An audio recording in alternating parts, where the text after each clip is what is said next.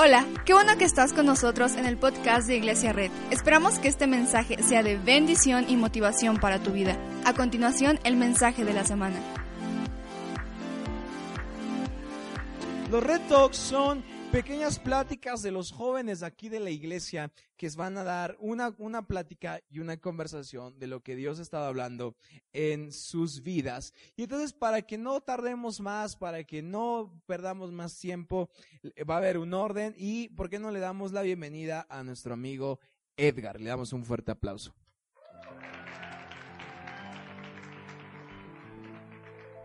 Hola familia, ¿cómo están? ¿Por qué no le abren su Biblia y me acompañan a Filipenses 2, del 6 al 8? Vamos a leerlo, ¿ok? Quien siendo por naturaleza Dios, no consideró el ser igual a Dios como algo a, a lo cual aferrarse. Por todo lo contrario, se rebajó voluntariamente tomando la naturaleza de siervo y haciéndose semejante a los seres humanos.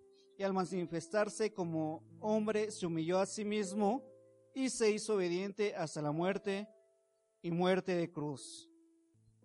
Y aquí el apóstol Pablo hace referencia y nos recuerda, nos trae a nuestra memoria, a nuestra mente, el sacrificio que hizo por Jesús. El sacrificio de sangre, se vino a ser hombre, se vino a ser siervo y murió por cada uno de los que estamos aquí. ¿Ok? Pero algo muy curioso que me llamó la atención fue en, en el versículo del 6 al 7. Ok, el sacrificio de sangre para mí me impactó mucho porque hizo un sacrificio de divinidad. ¿A qué voy con eso? Imagínense dejar su autoridad, dejar su trono, dejar eh, el cielo, dejar todo lo que tenía allá para venir a morir por cada uno de nosotros. Pero olvidamos aquel sacrificio que hizo, o sea, quitar su divinidad completamente, ser semejante a cada uno de los que estamos aquí y morir. Morir por cada uno de los que estamos aquí. Pero hoy en día hay un pequeño problema que nos hemos familiarizado tanto con, con Dios, con Jesús, y hemos guardado en una pequeña caja la divinidad de Dios. ¿Para qué? Para nuestra conveniencia. ¿Por qué? Porque cuando necesitamos algo, vamos a esa pequeña caja, la abrimos y sacamos un pedacito de la divinidad de Dios cuando nos conviene. La acabamos de usar, la guardamos y en ocasiones ni la guardamos, la botamos a un lado.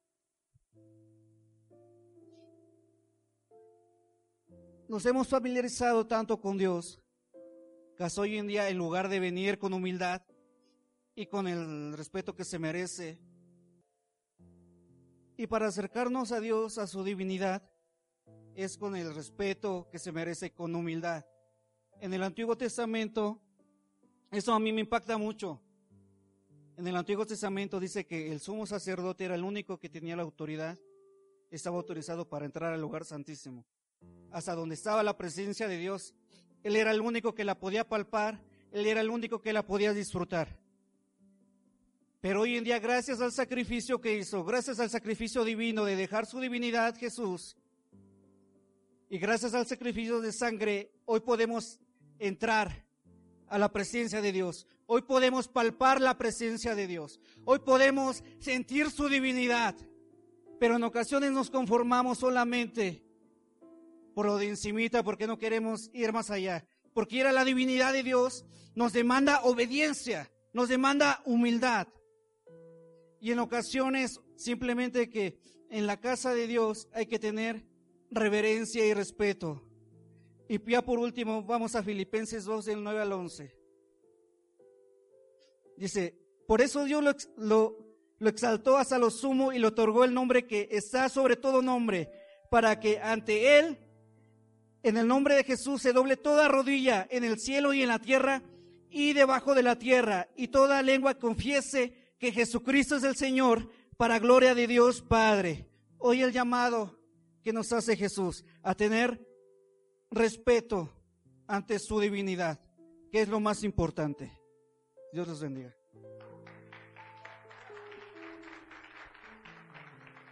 Ahora, ¿por qué no recibimos también con un fuerte aplauso a nuestro amigo Marcos? Le damos un fuerte aplauso a Marcos. Hola familia, ¿cómo están? Bueno, pues vamos a ir ya directamente a Mateo 11 y vamos a darle una lectura rápida nada más para entrar en contexto. Dice, cuando Jesús terminó de dar instrucciones a sus doce discípulos, se fue de allí a enseñar y a predicar a otros pueblos. El siguiente.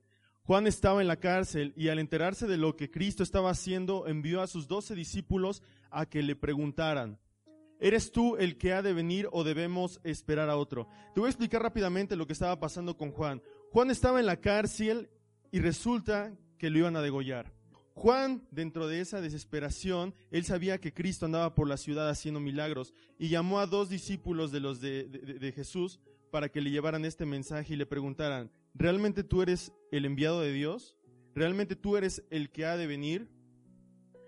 Yo te quiero hacer una pregunta. Seguramente tú has tenido muchos, has tenido, has llegado a tener problemas en tu vida. ¿Te has llegado a hacer esa pregunta de, ¿realmente Dios me va a ayudar? En este momento, Juan estaba tan desesperado, estaba tan angustiado de, la pena de muerte que le habían exigido por, por una chica que, le, que, no le caía bien, iba a ser degollado. Entonces empieza a dudar, chin, ¿por qué estoy acá? O sea, Dios, yo te he seguido, Dios, yo te he obedecido, Dios, he, yo he bautizado a gente en tu nombre, ¿por qué estoy acá, Dios? No sé si alguna vez te has, preguntado en los problemas que has tenido, ¿por qué me está pasando a mí? En un momento en el que quizá tuviste mucha bendición, alegría, eh, este, estabilidad financiera, una relación buena con tus papás, con tu pareja, en el trabajo, en la escuela, en cualquier lado. Y de repente llega un problema y te empieza a agobiar. Y te empieza a causar problemas y empieza a disminuir toda esa felicidad, alegría y gozo. dices, chin, ¿por qué me está pasando? y, se llega a, empeorar más, llega a ponerse más dura la situación. Juan estaba en una situación parecida y llega el momento en el cual duda si realmente Jesús era el enviado de Dios. No estaba dudando de, su persona, estaba dudando si realmente para sacarlo de ahí, ya que había dicho que iba a liberar a todos los cautivos. ¿Sale? Nosotros muchas veces pedimos solución a nuestros problemas. Venimos a la iglesia por una solución a nuestros problemas. Tenemos una situación financiera, vamos a la iglesia y, esperamos que, llegue el milagro.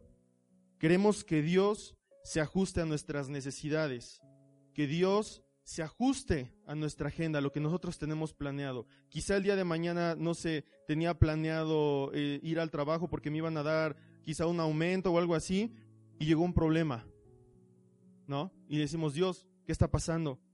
O sea, ya, iba a tener la bendición, ¿por, qué no llegó? O quizá cierto día vas a tener una entrevista o, te vas a ver con el chico o la chica que te gusta y por algo no, no, no se dan las cosas, ¿no? Y decimos, Dios, ¿qué onda? ¿Qué está pasando? ¿Por qué no te ajustaste a mis necesidades? Y quiero que vayamos a Mateo 11, 4 y 5. Y le respondió Jesús por medio de los discípulos que había mandado Juan, Dice, vayan y cuéntele a Juan lo que están viviendo y oyendo.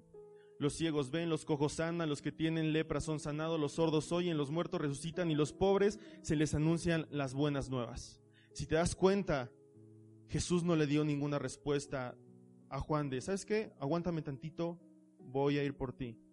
O sea, no fue algo así como que, a ver, este, Pedro, no sé quién haya estado con él, ¿Cuántos me faltan por sanar? ¿Cuántos este, leprosos quedan? No, pues que tres. Ah, va. Mira, Juan, que me aguante tantito, ahorita lo alcanzo, ya lo liberamos. Entro como Superman, rompo la cárcel y vámonos.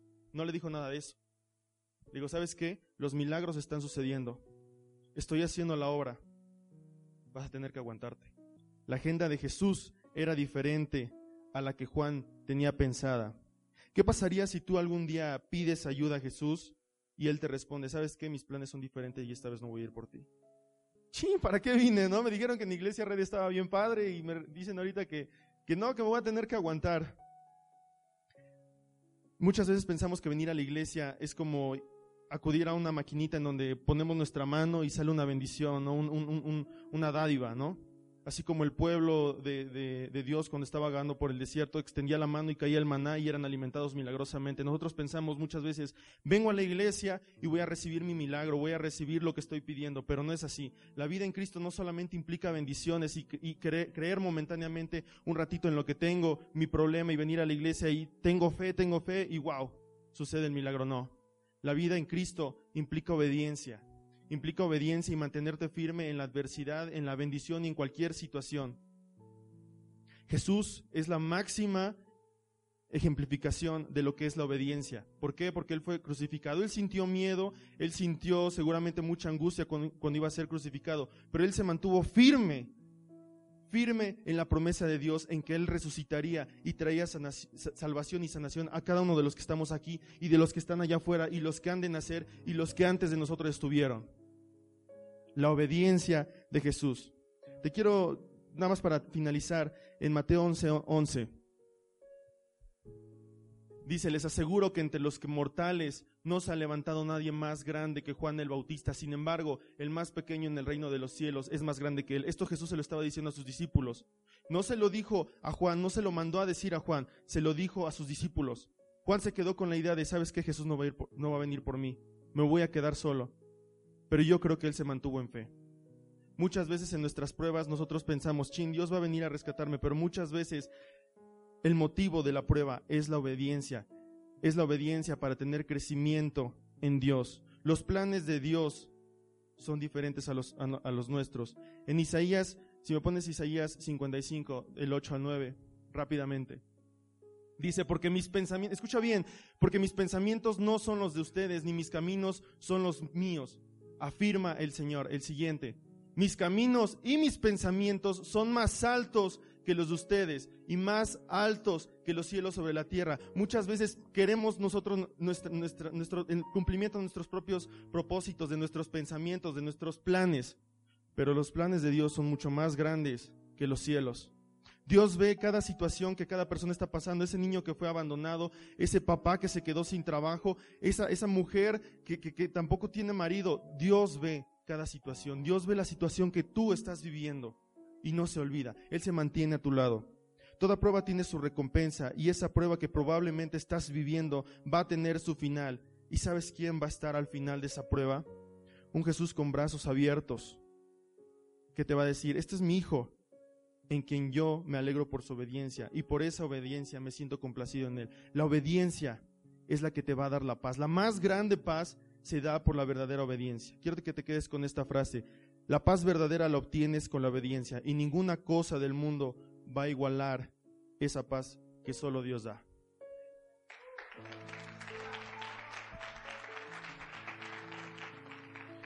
Ahora vamos a darle un fuerte aplauso para recibir a Mitch Vázquez.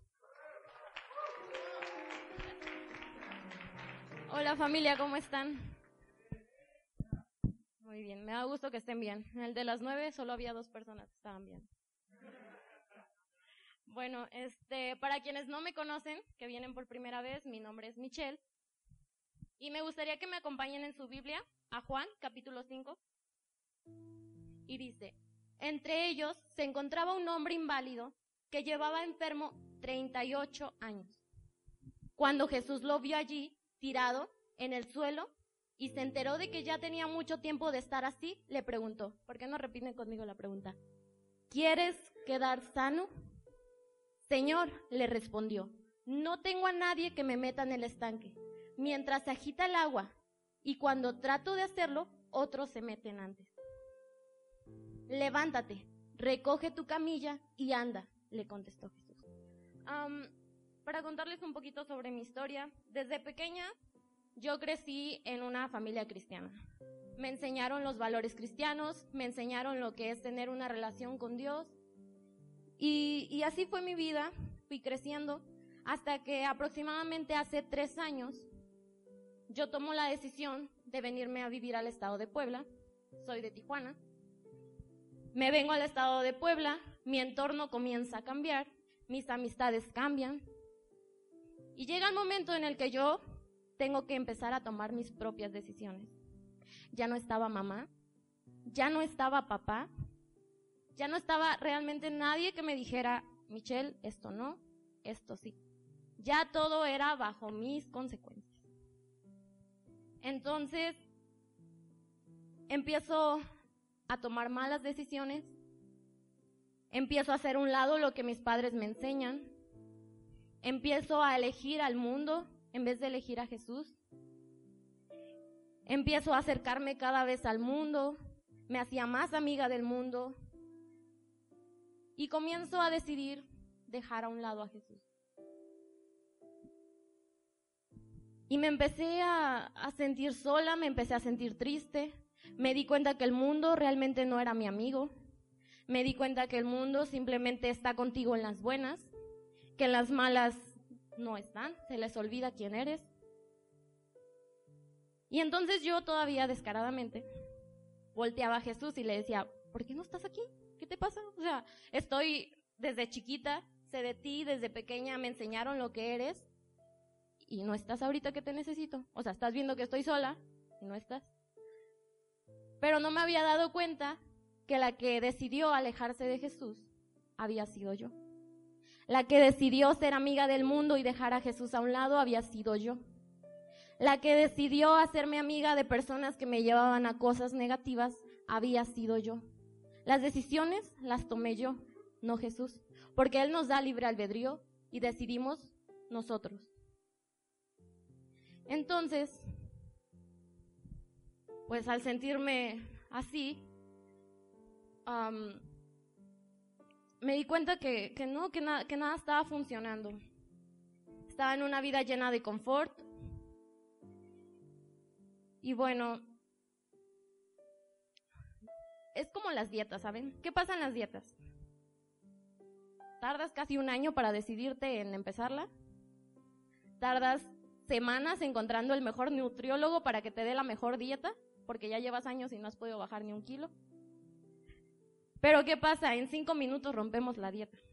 En cinco minutos se te olvida que tuviste que gastar dinero en comprar comida nutritiva, que tuviste que buscar al nutriólogo. Así es con Jesús. Nos cuesta un trabajo acercarnos a Él, pero alejarnos de Él con una decisión. Terminamos con eso. El versículo que acabamos de leer se remonta en Jerusalén cuando Jesús llega a una fiesta.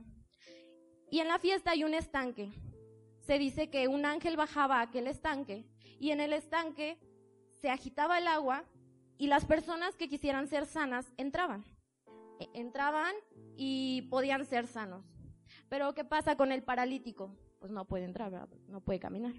Entonces nadie lo ayuda. Jesús se acerca y le dice, ¿quieres ser sano? El paralítico, pues, sabiendo que no puede, le dice, Jesús, pues no puedo, o sea, ¿cómo quieres que le haga, no? Entonces Jesús le dice, levántate, toma tus cosas y vete. Ya no peques más para que puedas ser sano en el espíritu. En ese momento el paralítico, ¿qué hace? Decide obedecer a Jesús. No lo dudó, se levantó y caminó. Decidió seguir a Jesús en ese momento. Y saben, este, este um, acontecimiento se asemeja mucho a lo que pasamos nosotros día a día. Tenemos esa decisión de seguir a Jesús o de seguir al mundo. Y muchas veces, aunque decimos, sí, ya voy a dejar de mentir, sí, ya voy a obedecer a mi mamá, sí, ya no voy a pelear con mi pareja, sí, ya voy a iglesia red. Los seres humanos nos acostumbramos, nos encariñamos y nos gusta ya vivir en el mundo porque es un mundo lleno de confort, un mundo en el que el mundo se adapta a lo que yo quiero. Pero se nos olvida que estamos dejando a, un lado a Jesús. Jesús está con los brazos abiertos, nosotros lo vemos y decimos, no, está más fácil por aquí. Y nos dirigimos hacia el mundo y dejamos a Jesús atrás. Cuando Él fue el que murió por nosotros, cuando Él fue el que nos ha dado la salvación, lo dejamos a un lado. Y así como el paralítico tuvo esa oportunidad de decidir ser sano. Hoy tú tienes la oportunidad de ser sano. Hoy tú tienes la oportunidad de querer elegir a Jesús.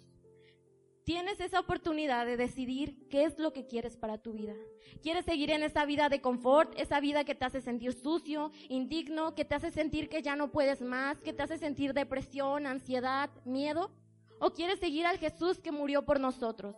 ¿O quieres seguir al Jesús que puede restaurar a tu familia, que puede quitarte toda ansiedad, que puede quitar todo mal pensamiento, todo miedo, que te va a levantar y sí, te va a confrontar. Te va a confrontar y te va a decir, por ahí no es, por ahí no, porque te vas a equivocar, pero te va a hacer crecer. Yo cuando llegué aquí a Red, estaba muy mal, y cuando comencé a venir a Red, porque mi novio me trajo acá, este, me di cuenta de algo. Me di cuenta que una vida con Jesús es más fuerte que una vida de buena suerte. Una vida con Jesús es más fuerte que una vida de buena suerte. Así como el paralítico tomó esa decisión, hoy queda en ti qué decisión quieres tomar. Para finalizar, les quiero preguntar, ¿a quién quieren seguir ustedes? Gracias.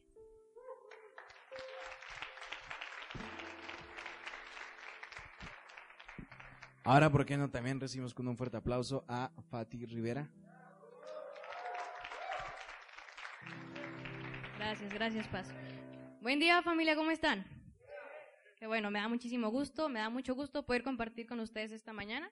Y bueno, para los que no me conozcan, efectivamente yo soy Fati. Y bueno, Fátima, Fátima, como me quieran decir, ¿verdad? Este, ¿por qué no me acompañan rápidamente a 2 de Corintios 1, 20, 22? Y dice así: Todas las promesas que ha hecho Dios son sí en Cristo, así que por medio de Cristo responderemos amén para la gloria de Dios.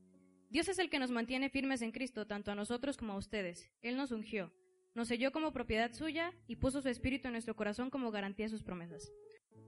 Rápidamente, para meterte en contexto, em, en, este, en este texto que te acabo de leer está hablando Pablo con la iglesia de Corinto. ¿Quién fue Pablo? Pablo fue uno de los apóstoles elegidos por Dios para que este, este predicase la palabra de Dios por todas las naciones. En este texto principalmente se centra en Corinto y está hablando con la iglesia. ¿De qué? Sobre sus promesas. Creo que fue bastante obvio, no te lo leí en el texto. Entonces, ¿por qué? ¿Por qué Pablo le quería hablar a la iglesia de Corinto sobre las promesas de Dios? Pablo lo hacía porque sabía que era necesario que las conocieran. Y te voy a decir por qué. En esta mañana te voy a abrir un poquito mi corazón y te voy a contar un, proceso, el proceso más difícil que yo, que yo he vivido a lo largo de mis 17 años. Eh, te estoy hablando del divorcio de mis padres. Yo sé que algunos de ustedes podrán decir, nada, eso no es nada, yo he pasado por algo peor, ¿no? Y sí, para mí el proceso más difícil hasta ahora ha sido el, divorcio de mis padres. Cuando tenía 15 años, eh, inició todo lo que fueron las diferencias en casa, mis padres se peleaban de diario, eh, los desayunos, las comidas, las cenas eran los peores momentos de mi día. Prefería estar fuera de casa. Entonces me acuerdo que cuando iba a la escuela, pues iba a hacer lo que iba a hacer todo niño, no estudiar. Pero, pero, eh, tenía amigos que sabían de la situación que yo estaba viviendo en casa. Y varios de ellos yo me acuerdo que me preguntaban que, por qué no, no parecía hija de, padres divorciados, ¿no? Imagino que un padre de hijo de, un hijo de padre divorciado era aquel que se le vivía en depresión o estaba triste todo el tiempo o que lo mostraba, que mostraba su debilidad a la gente. Yo me acuerdo que textualmente les decía que no tenía tiempo, no tenía tiempo para ser hija de padres divorciados. Sin embargo, aunque yo, eh, por fuera, eh, la Fátima de hace dos años, quería mostrarse ante esa gente fuerte, quería mostrarse em, que nada la podía tirar, que no había muro alguno que pudiese derribarla, todas las noches en mi habitación yo sabía que eso no era cierto. Todas las noches que yo lloraba, que me sentía eh, triste, que me sentía destrozada, que me, me sentía tirada, me sentía por los suelos, me sentía lo peor, entonces yo sabía que eso no era cierto. Yo no sé cuántas veces en tu vida te has sentido así. No sé qué situaciones has pasado. No sé si, hay, si hubo alguna persona, algún amigo te falló, si hubo alguien que te lastimó. Yo no sé si en casa viviste alguna situación similar. No sé si algún momento, cuando te acercaste a Dios, pensaste que tu vida iba a cambiar y no fue así. No sé si en algún momento cuando te sentiste cerca de casa hoy te sientes tan lejos. No sé si en algún momento tu vida parecía un mar y hoy solamente es un desierto. No lo sé. Sin embargo, déjame decirte que Jesús vino a esta tierra por aquellos que se sienten perdidos como tú y yo, o que nos hemos sentido así en algún momento. Cuando nosotros nos sentimos relativamente solos, Dios no lo ve así, porque cuando el mundo vio en ti y en mí alguien marginado, Dios vio esperanza. Y eso hoy en día se sigue cumpliendo. A veces creemos o nos han enseñado, nos han hecho creer que nuestros momentos de oscuridad a Jesús le dan miedo. Y entonces pensamos que Él se olvida de nosotros y que nos da la espalda. La Fátima de hace dos años era alguien que conocía de Dios, alguien que tenía conocimiento de sus promesas. Pero en ese momento, en esa racha, en, en esa aflicción, Fátima se olvidó de esas promesas. Por eso Pablo creyó que era necesario decirle a la iglesia de Corinto de las promesas de Dios, para que no se olvidasen de ellas. Es en nuestros momentos más, más oscuros cuando, cuando creemos que debemos pasarlo solos, pero para Dios no es así. Dios no quiere que vivamos esa tormenta solos. Y eso nos lo reafirma Deuteronomio 31.8.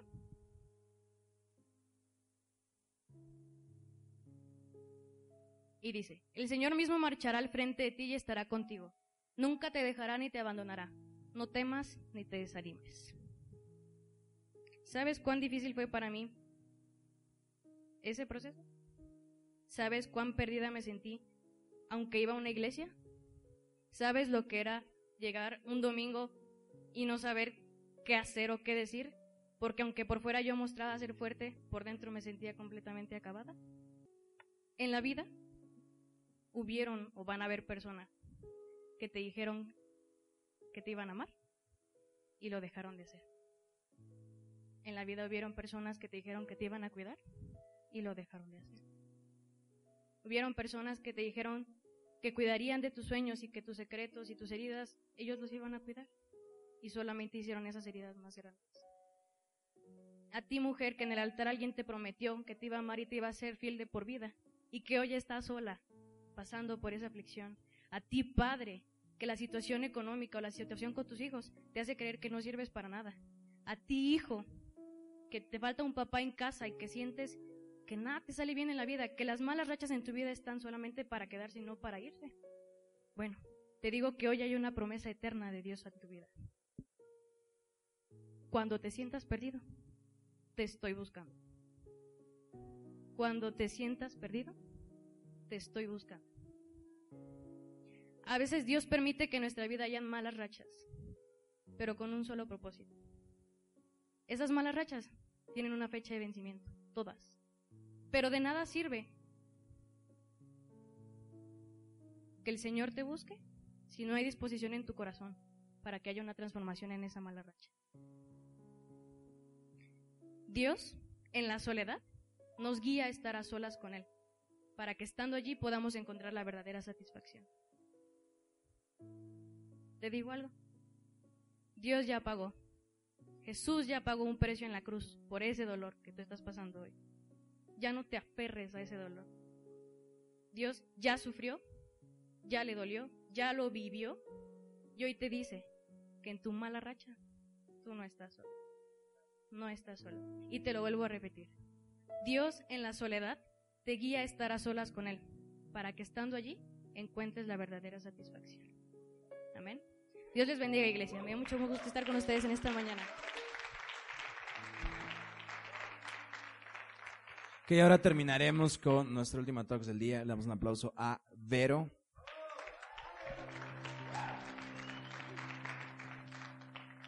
Buenos días familia, me da mucho gusto estar aquí. Para los que no me conocen, soy Vero Ferrer y vamos a elevar una oración.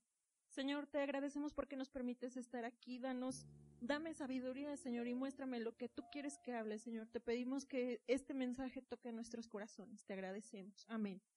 Eh, quisiera compartirles una porción de la Biblia, familia, es Salmo 92 del 12 al 15, también va a aparecer atrás. Y dice, como palmeras florecerán los justos, como cedros del Líbano crecen, plantados en la casa del Señor florecen en los atrios de nuestro Dios.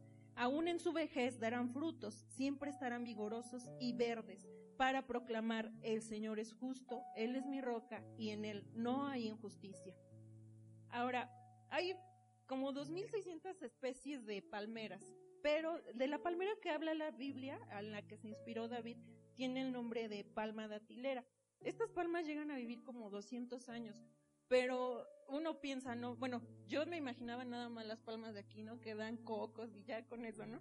Pero esas palmas dan dátiles y sirven para eh, muchas cosas medicinales, el pueblo de Israel, mientras estuvo en el desierto, ¿se imaginan con qué vivió? Pues con las palmas que había ahí. Hacían casas, tienen muchísimos frutos, tienen más de 360 frutos esta palma. Bueno, no solo esa, todas las palmas. Pero, bueno, a mí lo que más me impacta de las palmeras es cómo soportan los huracanes. A mí siempre me ha encantado todos los fenómenos naturales que, no sé, a lo mejor estoy loca, ¿no? Pero luego dicen, no, que va a explotar el volcán y a mí se me hace como de, wow, lo, lo voy a ver.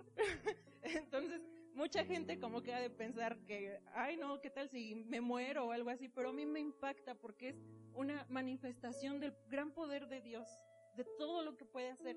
Y entonces cuando yo era pequeña, yo veía las tormentas, yo vivía así como en el campo y veía las tormentas atrás de mi ventana. Pero una vez me tocó estar afuera. Mi papá tenía ovejas y yo las cuidaba. Entonces me tocó estar en esa tormenta afuera y yo había, allá hay árboles muy grandes de un metro de diámetro. Entonces cuando empezó los vientos recios, yo me paré atrás de un árbol y yo dije, ay, aquí voy a estar bien. Ya llegó mi papá y me dijo, no, métete, que no sé qué, que no piensas que te puede pasar algo. Y yo así, pues estoy, estoy segura. Hasta que después yo veía que con no vientos tan fuertes los arrancaba de raíz. Se caían. Y entonces esta palmera con la que nos compara David es una palma, bueno, todos han visto, ¿no? En las noticias, los huracanes, que todo se cae, ¿no? Salen volando los carros, los perros, todo, todo sale volando. Pero la palma, al final, al final de la tormenta salen ahí eh, las noticias y parece que como que nada más se despeinaron y otra vez se quedaron derechitas, ¿no? No pasó nada. Pero ¿saben por qué soporta tanto esta palma?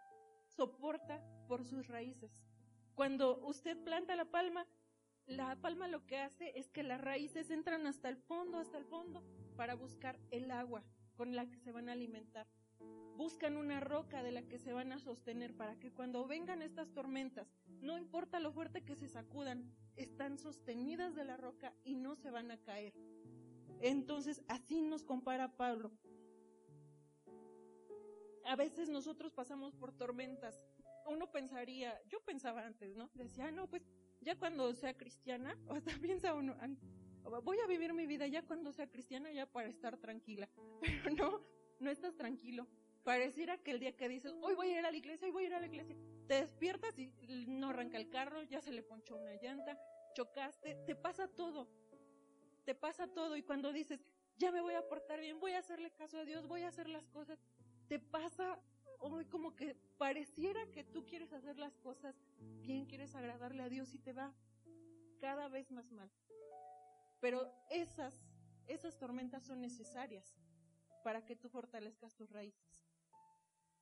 El motivo de esas tormentas es para que cada vez te sostengas más de la roca. Nuestra confianza debe estar, no debe estar en, en el fruto. A veces nos preocupamos por por lo que aparentamos. A veces por fuera pareciera que estamos muy tranquilos y todo, pero lo importante es nuestra raíz donde está cimentada. Si nos estamos agarrando de donde, de, la mano de Cristo, de, de nuestras raíces. Quisiera compartirles una historia. Era un circo, un circo muy famoso, ¿no? Y la mayor atracción es un malabarista, ¿no? El señor.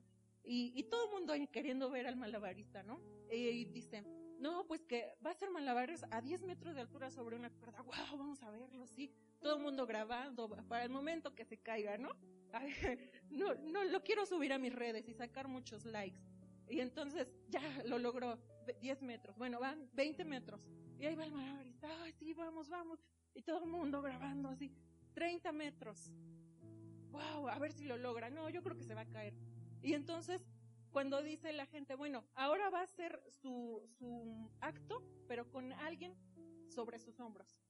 Y ¿quién, ¿Quién es el voluntario? Voluntario está, no, yo no, me va a matar. Y todo el mundo se esconde, ¿no? Porque no, todos queríamos verlo caer. Y entonces un niño de seis años, yo, yo quiero ser, que no sé qué, todo el mundo, estás loco niño, no, escóndete, ¿dónde está tu mamá? No, niño, no, tú no vayas. Por fin, nadie más quiso pasar que subieron al niño. Ay, todo el mundo ahí nervioso, porque está el niño en el, en el aire y lo va a matar, pobrecito niño, ¿dónde está su mamá? Y entonces cuando baja, todo el mundo en lugar de ver al malabarista ve al niño. ¿Por qué lo hiciste? ¿No te dio miedo? ¿Qué sentiste? ¿Qué te pasa? Y entonces el niño dice, no, yo lo he visto en todos sus shows y ha hecho cosas más grandes que esta. Y yo sé que él nunca me va a dejar caer, porque él es mi padre. Nunca me va a dejar caer. Mientras yo esté en los hombros de mi Padre, estoy seguro. y mi Padre no me va a dejar caer nunca. Para finalizar les comparto el Salmo 145 que dice, el Señor levanta a los caídos y los sostiene, sostiene a los agobiados, los ojos de todos los que se posan en ti y a su tiempo les da su alimento. La abrió la mano y sacia con sus favores a todo ser viviente. El Señor es justo en todos sus caminos y bondadoso en todas sus obras. El Señor está cerca de quienes lo invocan. De verdad, cumple los deseos de quienes le temen, atiende su clamor y los salva. El Señor cuida a todos los que lo aman. No permitamos que nuestras tormentas nos alejen. Aprovechémoslas, son necesarias. Y en ese momento sostengámonos más nuestras raíces de la roca, sostengámonos de la mano de Dios, de nuestro papá.